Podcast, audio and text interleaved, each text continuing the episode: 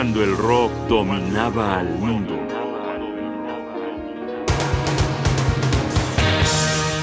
Ten Years After, el espíritu de los 70.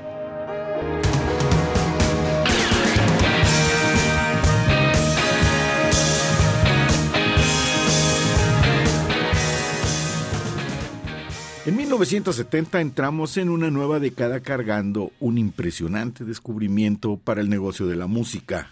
Los masivos, gigantescos festivales de música, luego del atronador suceso del Festival de Woodstock celebrado en agosto de 1969. No solo se quería imitar lo que hoy se llamaría el modelo de negocio, también generar el sentimiento de escapada, de convivencia a la intemperie, el crear una nación dentro de la nación, un espacio de verdadera libertad con los preceptos que invocaba la juventud, el deleite, el disfrute, hacer el amor y no la guerra. Cualquier semejanza con lo dionisiaco no era mera coincidencia. En 1970 el grupo inglés Ten Years After entraba en la nueva década con el objetivo de demostrar que su éxito en Woodstock no había sido producto del azar o de la casualidad.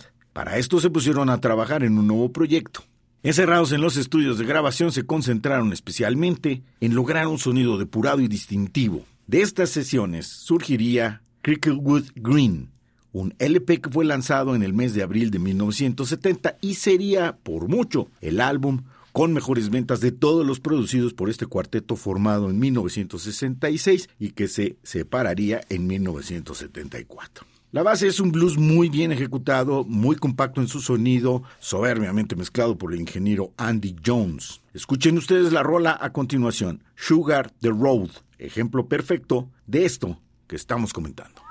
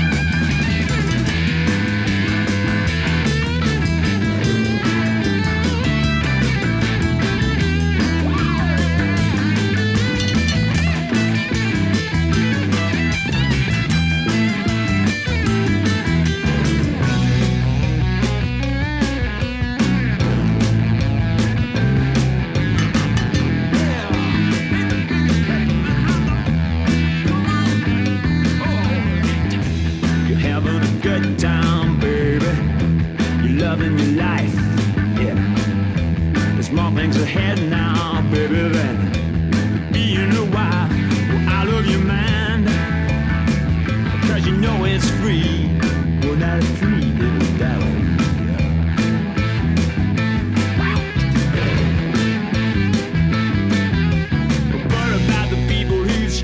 Shout, just give them 50 years and they might work it out.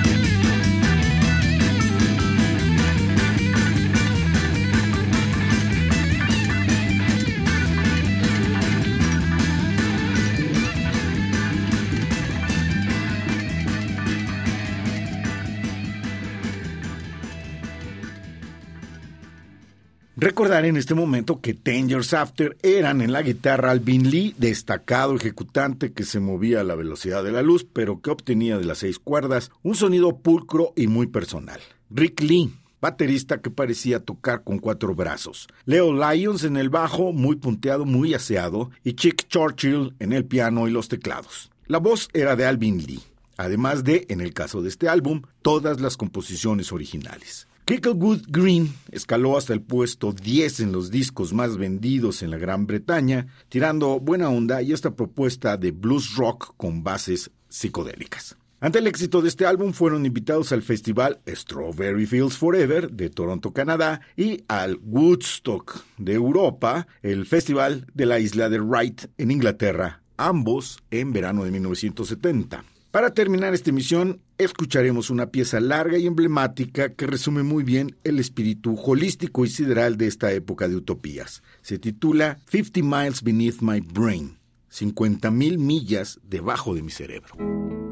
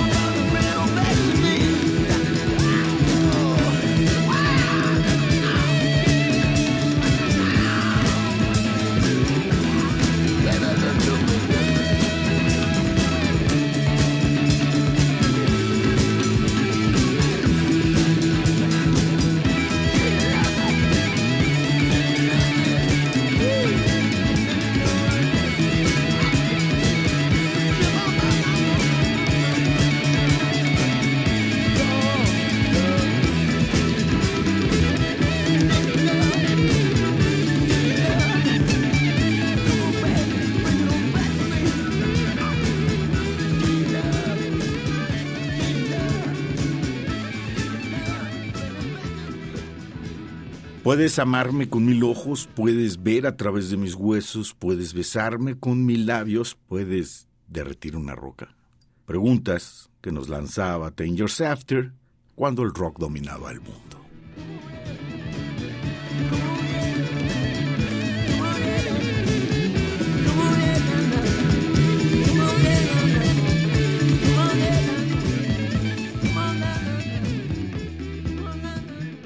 Programa de Radio UNAM. Producción y realización Rodrigo Aguilar. Guión y conducción Jaime Casillas Ugarte.